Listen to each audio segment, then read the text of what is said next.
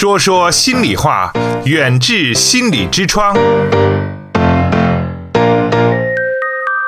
请关注远志心理的微信号，方法是在手机微信中点击右上方的加号，添加朋友，找到最下方的公众号，然后搜索“远志心理”，就可以找到远志心理严家民的微信公众号。关注后，按照提示回复关键字“严家民”或“代金券”，即可收获更多惊喜。那作为家长，应该如何和嗯青春期的孩子相处？如何陪伴青春期的孩子呢？吴教授，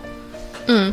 嗯，刚才咱讲了青春期心理的行为和特点哈，那么咱们作为家长来说，又如何去调整自己的观念？如何在亲子沟通中做出一些调整呢？哈，在这里呢，我想给家长们提供一些建议。嗯，首先呢，哈是要放弃记在孩子身上的束缚，要信任支持孩子。要信任支持孩子啊，嗯，他们到了青春期以后，孩子们到了青春期以后呢，哈，就想到了一个自我放飞的一个年龄啊，一个阶段，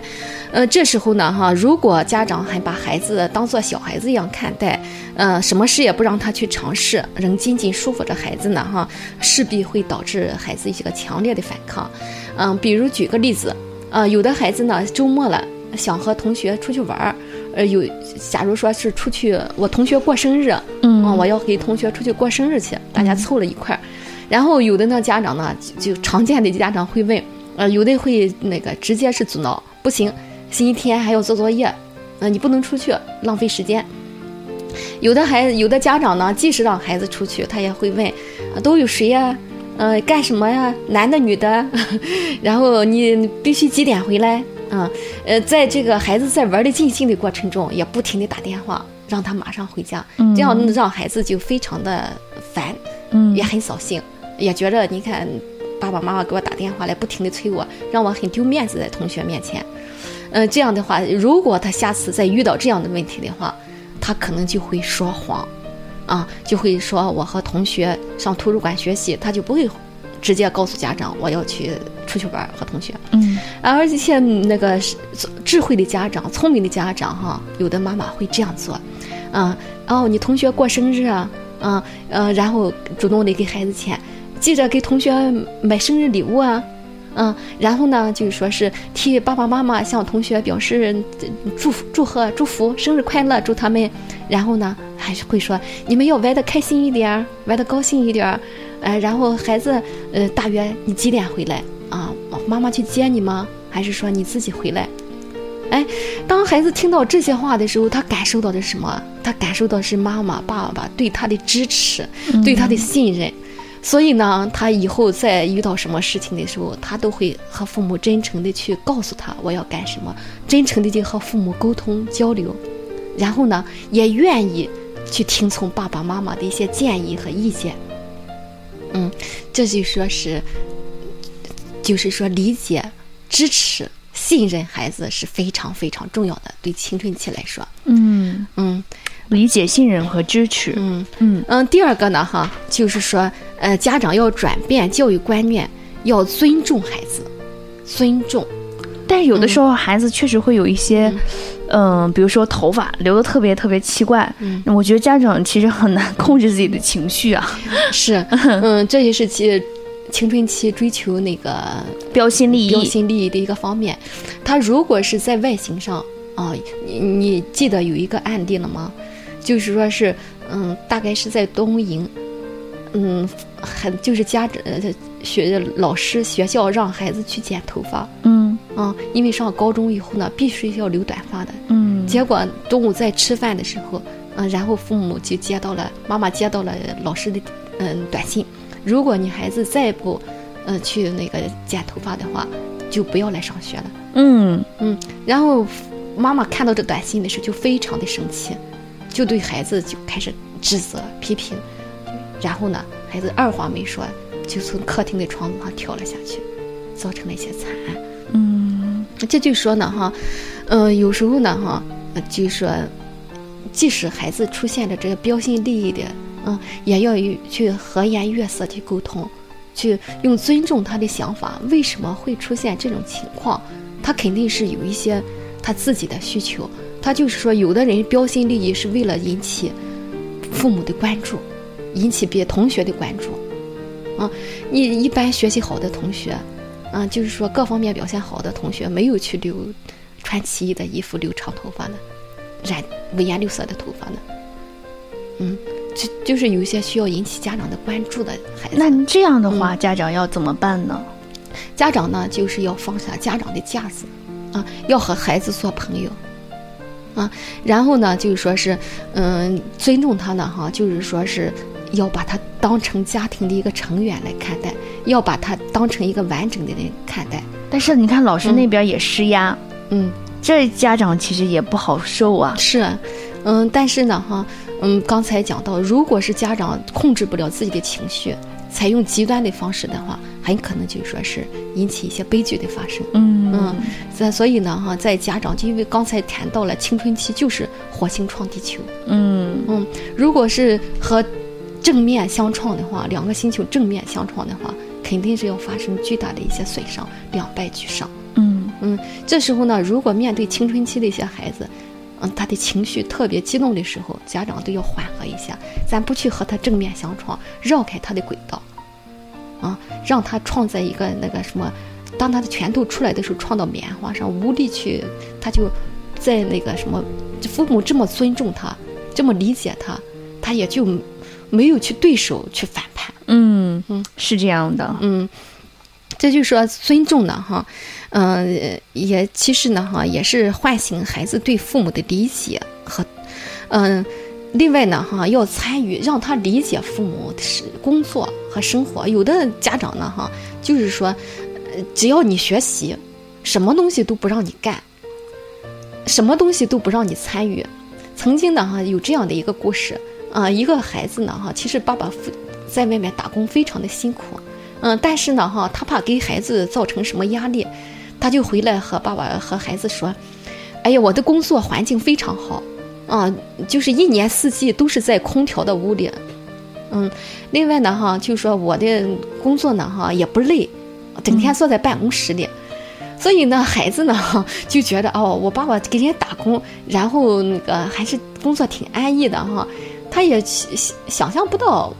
有一天呢，哈，他突然他心血来潮，我要去看看，呃，爸爸工作打工的哪有这么好的条件？他是农村的，又没爸爸没什么技术。啊，然后去看看爸爸所说的结果呢？哈，看到爸爸的工作环境，他真的是大吃一惊。因为爸爸是一个保安，嗯，保安公司呢，他的保安室当然是一年四季都有空调，呃，但是呢，哈，是四面墙壁全都是那个大型的大屏幕，监控的屏幕，然后里面有很多的一些电脑，就是很嗯大热的天，就是开着空调。这个房间呢，哈，也是非常的闷热，嗯，而且爸爸呢，哈，当他晚上在工作的时候，他看看他爸爸晚上要干什么值夜班的，嗯，其实爸爸这一晚上眼睛都是根本就没有休息，眼睛一停不停的在这个四面的墙上、四面的大屏幕上、监控仪上，在不停的在看，在监视着，一旦哪里出了问题以后，哈，他立马就要赶到那个现场去。所以这个孩子呢，哈就被震撼了。而且爸爸呢，哈白晚上值夜班，白天呢，哈还要去发小广告，去另外呢兼了一份职。他看了爸爸的工作以后，他觉得就是心里的震撼。对他来说，以前爸爸说的轻描淡写，我工作很轻松，啊，原来是爸爸是这样的工作的。原原来爸爸给我努力的挣钱，让我们过得好，是这样在拼命的工作。所以呢，孩子知道这种情况，了解了爸爸的。状况、工作状态以后，从此他可以说学习用拼命，用拼命来学习，发奋学习。啊，所以说哈，嗯，这个一定要让孩子有感恩之心。嗯，了解你的家庭，了解父母的生活、工作状况哈，因为这个感恩之心被激活以后呢，哈，孩子自然会体谅父母啊，认真做好自己分内的事情。比如说帮父母做一些家务，比如说认真对待自己的学习，比如说合理安排用电脑学习，啊，或者是安排用学习时间，啊，游戏时间、学习时间，啊，这就是对孩子是一个触动，嗯。有的时候让我们孩子了解了解你的工作，了解你的这个作为家长的付出，其实对孩子来说是一件好事儿，嗯并不是一定就会给他造成心理负担。嗯嗯，其实孩子呢哈，就说长大了以后，他的自尊心是非常强的。嗯啊嗯，他有的家长呢，还是把他想当小孩对待，就是守着人去训斥他、批评他、教育他。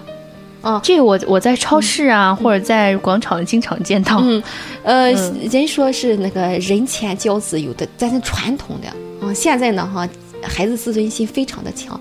呃，一定要不要人前教子啊。事后呢，和他孩子沟通。嗯、我有一个学生，一米八的个，啊、十六岁长了一米八的个，他就是其实呢，哈，他家是高清的，但是他就是不愿回家，家离得非常近，一个星期完休两天完全可以回家的，但是，嗯、他是经常是一两个月不回家。问他为什么？哦，回家以后呢，他妈妈就是和他交流的方式就是那个什么打，他都一米八的个了，他妈还要打。男孩子吗？男孩子。他说：“其实我我想反驳的话，我想一把就能把我妈妈就打倒在地。他说的这个是个事实。啊，但是就是说让我非常没面子。我同学一听说我回去以后，他们都愿意上我家去玩儿啊。我妈妈守着我同学也是连骂带打，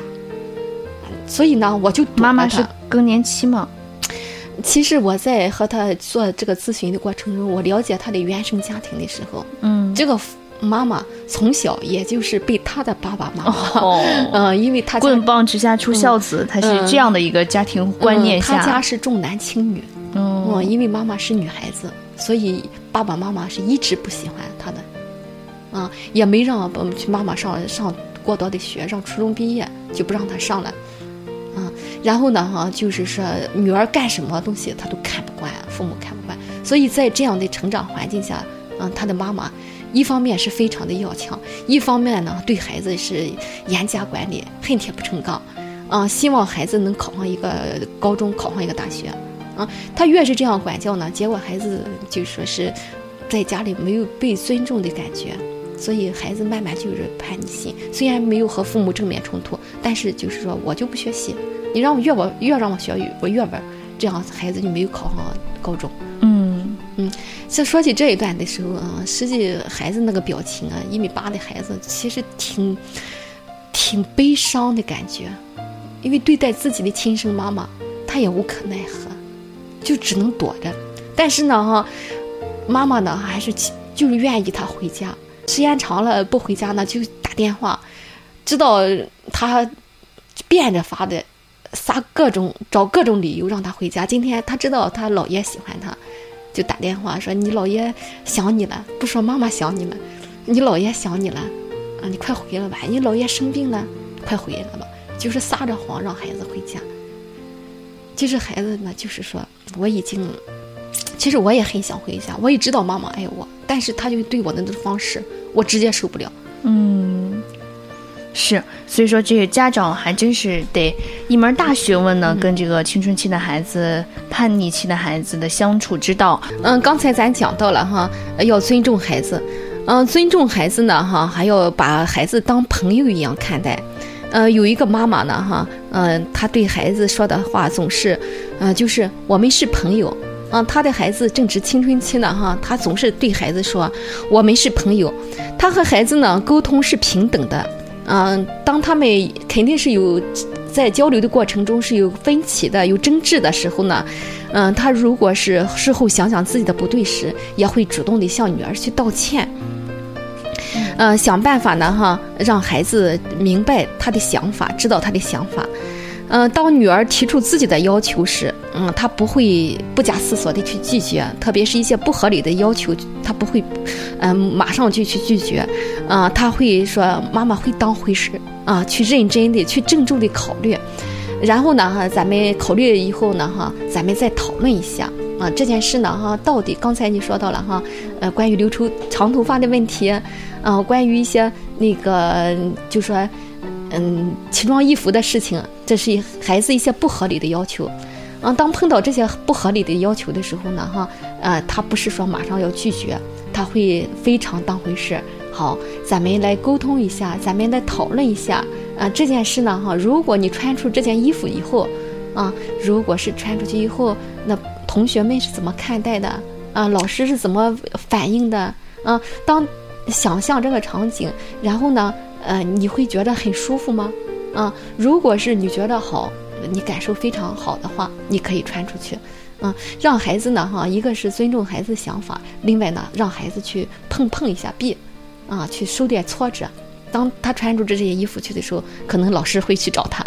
啊，我当时我就记得，我觉得应该每一个到了我这个年龄段的，嗯，这个大姐朋友吧，都会有我这个阶段。就是现在回过头来看自己高中啊、初中的一些衣服呀、一些发型，觉得，哎呀，那时候怎么这么难看？但是会庆幸自己，就是。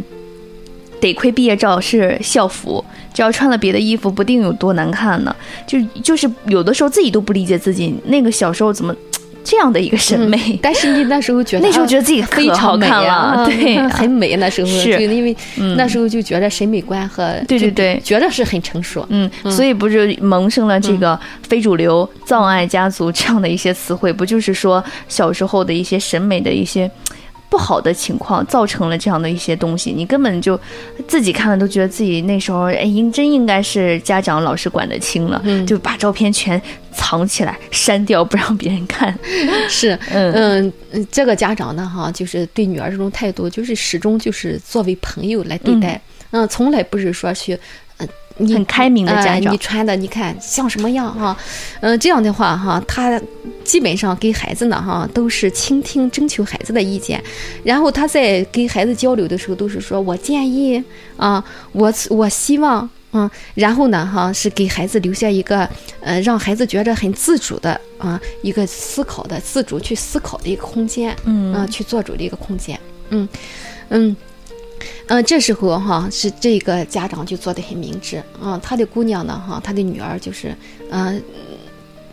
在这种环境中成长，然后呢，嗯，在高中呢一直是，嗯，有自己的想法、自己的主见，结果呢哈，高中呢哈考了一个很好的大学，后来就上美国去学习，在美国也是一个非常好的大学毕业，啊，孩子毕业以后呢就很有主见，很独立，很有担当。这就是他妈妈对他的一种那个平等民主的教育方式下，所以造就了一个优秀的孩子。嗯，真的是一个非常正面的一个典型的例子啊。那吴教授也想问一下，你看 青春期和叛逆期可能是，嗯，每个孩子都会遇到的，可能或早或晚，可能或，呃，明显或不明显啊。但是就是如何才能够？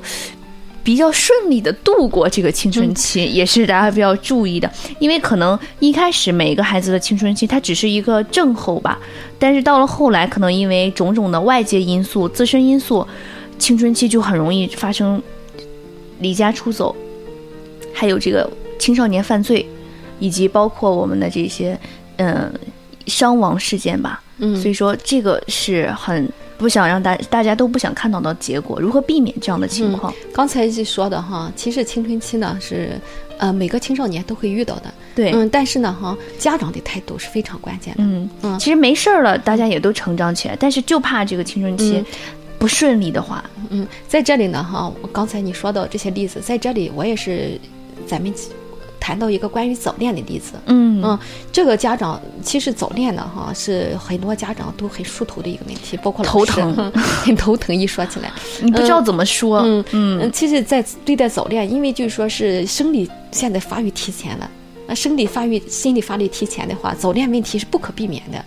嗯呃，但是呢，哈，你如果是积极的去应对的话，就是输，不要去赌，嗯。嗯，让孩子认识到哈，就是说。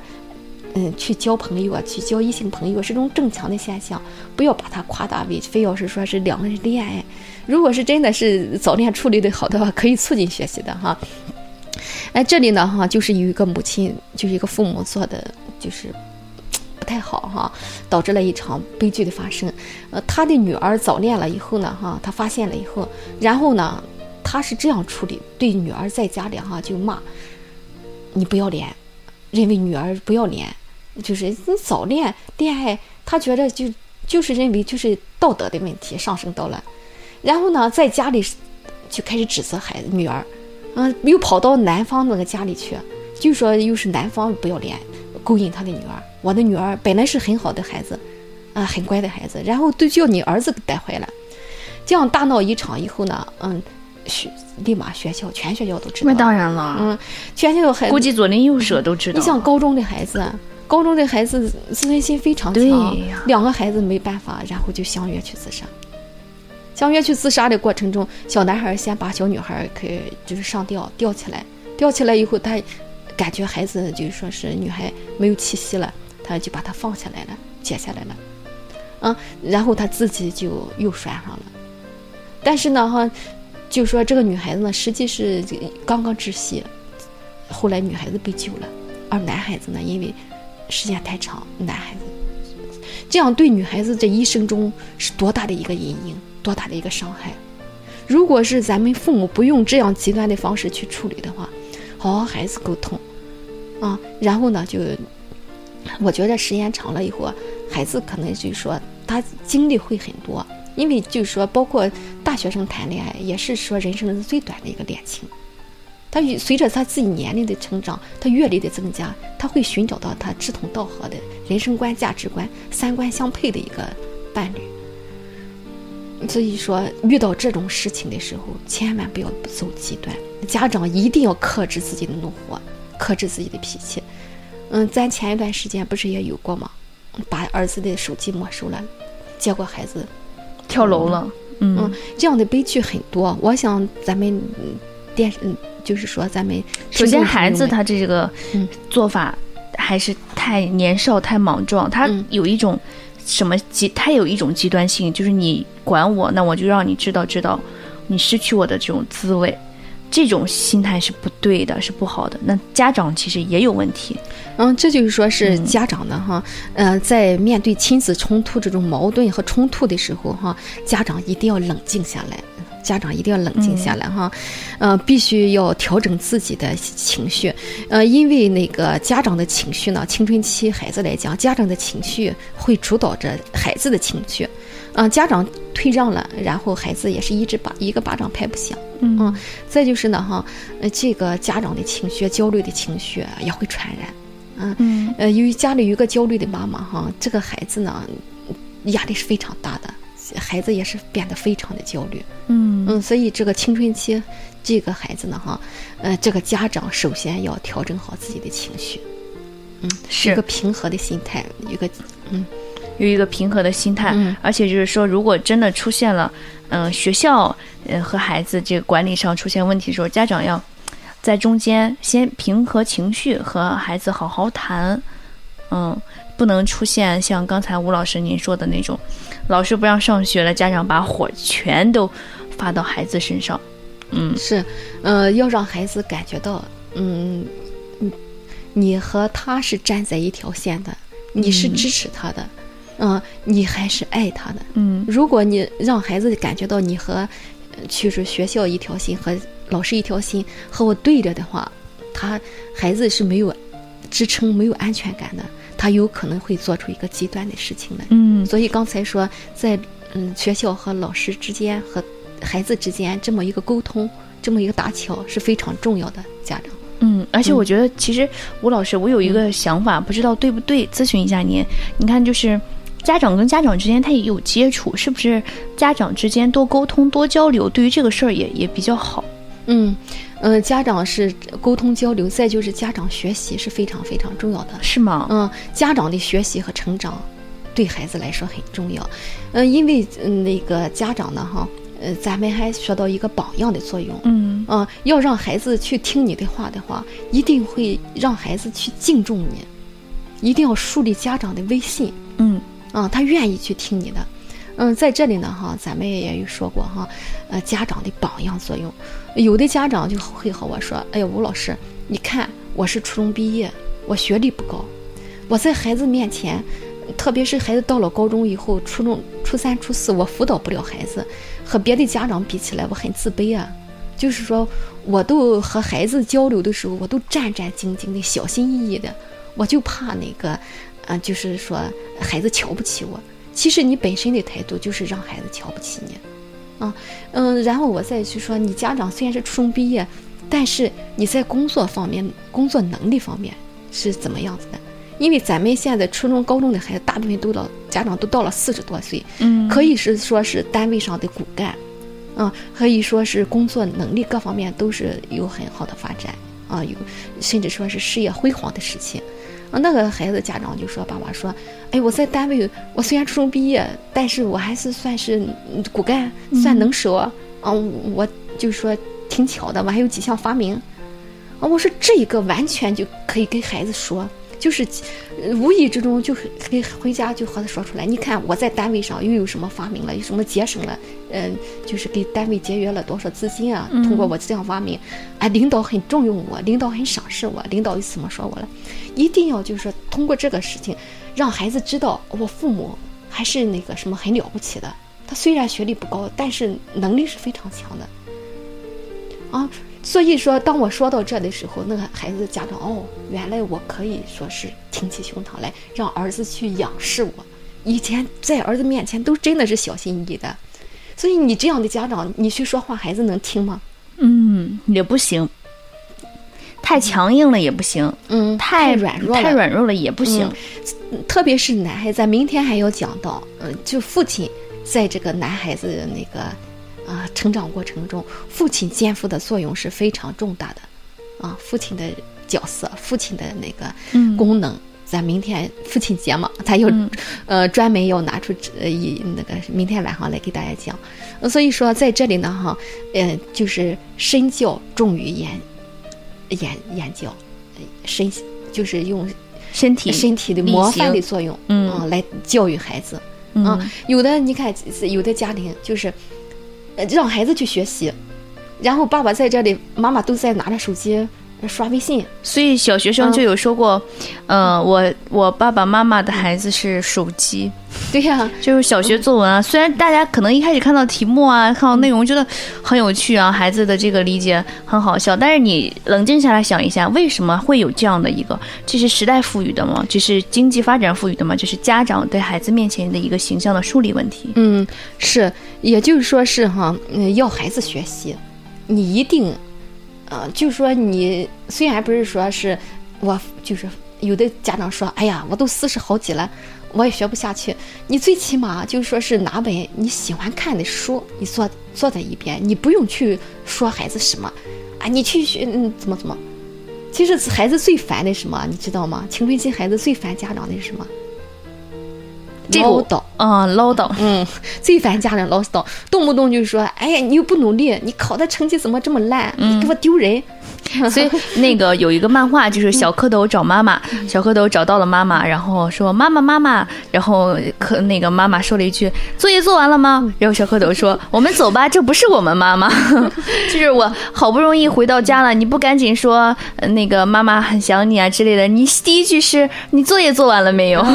嗯，作业做完了，这还是好的，动不动就问啊你怎么不努力？动不动就说孩子不学习不努力。小蝌蚪又会说：“咱们走吧，这不是我们妈妈。”其实呢，刚才我也谈到过哈，呃，孩子呢哈，大部分都是说是很想努力学好，嗯，他在用自己的方式再去努力的。没有人，没有孩子是不想得到大家的肯定的。对，这是他的一个那个被认可的一个需求。对，嗯，你包括大人都是一样的。嗯，他就是说，虽然压力很大，但是孩子是用自己的方法。在尽最大的努力去学习。你如果说你不努力啊，你呃你不用功，孩子就会很烦。所以说，青春期最讨厌家长的一件事就是唠叨。所谓唠叨呢，哈，就是不要去指责、批评孩子，啊，一定要去看到孩子的优点，哈，每一点进步，然后去看到，然后及时的给予鼓励。啊，有个家长就很会做，嗯，就说，哎，儿子这次考的不错，虽然孩子进步了一名。他也看到了，哎，这次进步了一名啊，赶上了前面一个同学，这说明这一段时间你很努力了，还用功了。儿子，哎，爸爸一为你骄傲。你看，下次再努努力，啊，咱再追上一名。他不是说有的家长对孩子期望值，哎呀，你给我追上前多名进，对孩子就说你现在上高中、上初中、初三、初四，你要追上一两名你就。很难得了，你有追求，你起码你要有一个信念的树立。你你如果说你的弟妹，哎呀侥幸，可能人家没发过，你这样自己都泄气了。对你有一个信心的意念的这样的一个支持就很好。你看最近比较热播的，大家都知道的《摔跤吧，爸爸》，阿嗯阿米尔汗主演的，他的女儿们也是进入国家队之后有一个否定自己、否定父亲的教育的情况。迷茫的对呀、事情嗯但是爸爸肯定他，教教练都说他了，他可能永远都不能得到第一名了。但是他爸爸告诉他是可以的，嗯就是这样的。我觉得就跟吴吴老师您说的是一样的，要肯定自己的孩子。肯定啊、多认可，多肯定，孩子有一个被认可的需要，他也是嗯被尊重、被认可的需需要。嗯嗯，再一个呢，哈，要鼓励孩子出去交朋友，嗯，因为哎呀，这一点对很多家长来说很难，他很担心自己的孩子交友不慎，嗯，嗯。当然呢，哈，在选择朋友的时候，也要教给孩子引导。就是啊、引导孩子交朋友，就是基本上孩子都是有一个明确的标准。但是有一个家，有些家长有一个问题，吴老师就是，比如说有几个小孩儿吧，这个家长都大大约看了一下，有几个家长喜欢的，有几个家长不喜欢的。每次孩子一说跟哪个哪个出去，家长说啊，那个小孩你一看他就不怎么样，你不许跟他出去玩儿。嗯，但是呢，哈，就是说，嗯，孩子长大了以后呢，哈、慢慢都都有自己一个标准，交友的标准。嗯你看他那学习好的孩子会和学习好的在一块，呃，他那有相同志趣的孩子也会和他在一块儿。嗯嗯，有句话说“近朱者赤，近墨者黑”，呃孩子呢自然就是分了一个朋友圈子。为什么要鼓励孩子交朋友呢？这是一个人际交往的需求，他才在同伴交流的过程中，他慢慢走向一个成人化。他在同伴交流的过程中，他学会去换位思考，去站在别人角度上考虑问题，学会去关注别人、包容别人、关心帮助别人。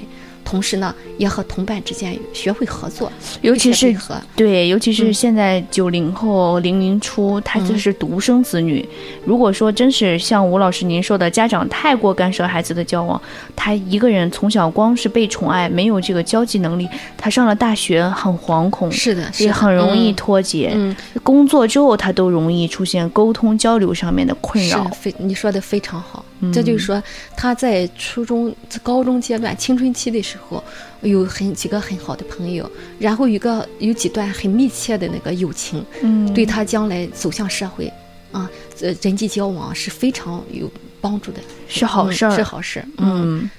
嗯，这一个呢哈，就是说，嗯，这是人际交往的需要需要。再一个呢哈，在提到家长和青春期孩子沟通的时候，还有一个名词，还有个名词，嗯专业术语吗？不是专业术语，大家都经常耳熟能详的代沟。代沟啊，不，我们现在都叫鸿沟了，啊 我们都不叫代沟了，鸿沟难以跨越的鸿沟。实际呢，哈，嗯就是说是所谓的代沟呢，哈，就是说家长和孩子呢，哈，一个是交交通呃交流沟通的不畅，是是是再一个呢，就是说。面对孩子的一些新鲜的东西，嗯。家长学习跟不上，对、嗯。你，比如说有些嗯同学喜欢这个 Big Bang 啊什么的乐队，一听爵士什么，他们爸爸妈妈就哎呀这个什么玩意儿，吵死了！你看我们听的都是嗯歌唱祖国啊，这样悠扬，那孩子就会觉得这两两个地方不一样。他时时代不一样，他肯定得欣赏的东西不一样。你非要去听他那些几十年代的歌曲老歌，我记得那时候我们放那个花儿乐队的《洗刷刷》，嗯，父母就说火上房了，就都是这样的，嗯，再就是相对于那个现在比较流行的网络，网络，嗯，有的家长认识不到，他觉得网络就是一个祸害，他就是看负面的东西太多了，家长对这个东西有一种抵触，抵触就觉得孩子嗯。只要坐到电脑旁就没干好事儿。对，实际上现在嗯就是包括学校也好多利用网络来那个什么授课，而且网络这个东西，如果孩子正确利用起来的话，可以很拓宽自己的知识面嗯，今天就是做了一个案例，在和孩子交流的过程中，他说好多学习的软件，嗯他自己在家学习，能从网上查到，对呃，也利用这网上的软件来学习。他觉着对是那个对他们高中生来说，还是呃利用网络对自己帮助是非常大的。就是，所以说哈，嗯，你要想去呃破解这种代沟的话，就要去学习孩子的呃一些东西。你包包括上网，你可以说，哎，孩子，你看我对网络不太熟悉，你能教教我吗？妈妈要查一些资料，或者是要做一个发言，需要做 PPT。哎，你能来教我吗？虚心的向孩子学习，多好。嗯嗯然后呢，在孩子也很很乐意啊。你看，我能做老师了，我能帮到大人了哈。嗯，再就是呢，通过对孩子的这个教你的过程中，你可以他检视他到底是利用网络。干嘛做了一些东西啊？嗯不要去偷偷聪明的家长，哎，去嗯去查他的 QQ 密码什么东西哈。实际你查的过程中，孩子都知道。就是上有政策，下有对策，你变成了这样的一个监控的形式，其实就很紧张了。这个关系是，嗯还有的呢，家长就说来，呃，你不是现在流行玩什么游戏吗？哈，嗯咱们一呃叫我爸爸，咱们一块打。然后呢，这个这段时间咱就是每天打多长时间？嗯嗯。就这样的话，把那些偷偷摸摸的，他越偷偷摸摸的时候呢，哈，他越想去干一件事情，你反而正当了，嗯，咱们就是拿出来你你和我教教我怎么打怎么玩儿，啊，他反而就是说，哎呀，烦了，不不玩了。嗯，也是，别太压抑啊，压抑容易逆反，青春期逆反嘛，就是这样的一个情况。好，今天我们节目里说了好多好多啊，不知道咱们的这个家长朋友和我们的这个，如果有这个我们的一些独生子女的朋听众朋友们，有没有一些感触啊？不管是已经成为爸爸或者即将成为新爸爸的这样的一些家长朋友们，都是从孩子过来的，希望大家能够。理解这样的一个叛逆期，学学学会这个吴老师刚才说的一些对于青春期和叛逆期孩子的一些交流方式，能够让嗯、呃自己为自己的孩子骄傲，让孩子自己为自己骄傲，成长为一个骄傲的少年。嗯，对，咱讲那么多方法，嗯、讲那么多些特点，嗯其实就是说家长能够陪伴支持孩子顺利度过青春期。是的，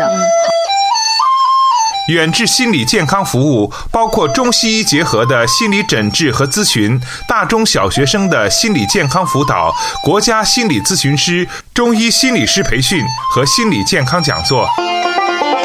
远志心理研究所将于六月二十五号聘请中科院王吉胜教授讲授如何辅导学生快捷提分。快捷提分是广大中学生及家长普遍关注的热点话题，更是心理咨询师在辅导学生应对学习及考试心理的过程中要掌握的一项重要技能。掌握此项技能，心理咨询师才能更好地帮助学生提升考试心理素质，进而提高学习成绩，从而得到家长和孩子们的认可，让我们的心理辅导更有实效。详情请咨询三三八幺幺幺六三幺四六三五幺宋老师。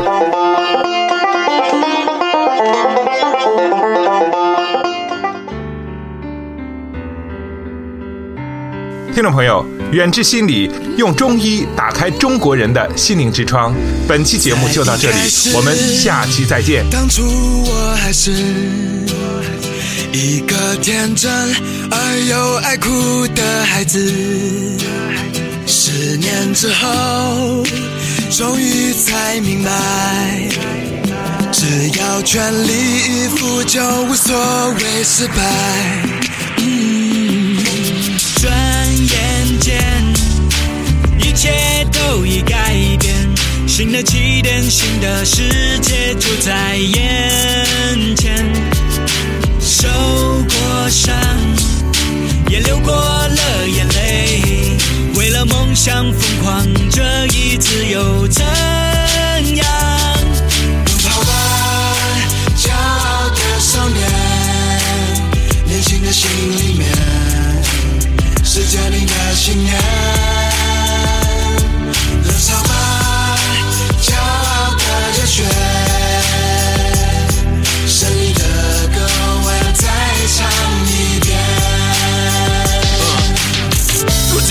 今我整装待发，充满正能量，学会了坚强的面对生命的真相。成功和失败不是用结果去衡量，挫折和磨难只会让我变得更强。接受过屈辱和嘲笑，那又怎样？胜利的使命仍然背负在我身上。年轻的旋律多么自由而奔放，放飞你的心，总想要去飞，就算满身伤痕也不曾后悔。无人喝彩。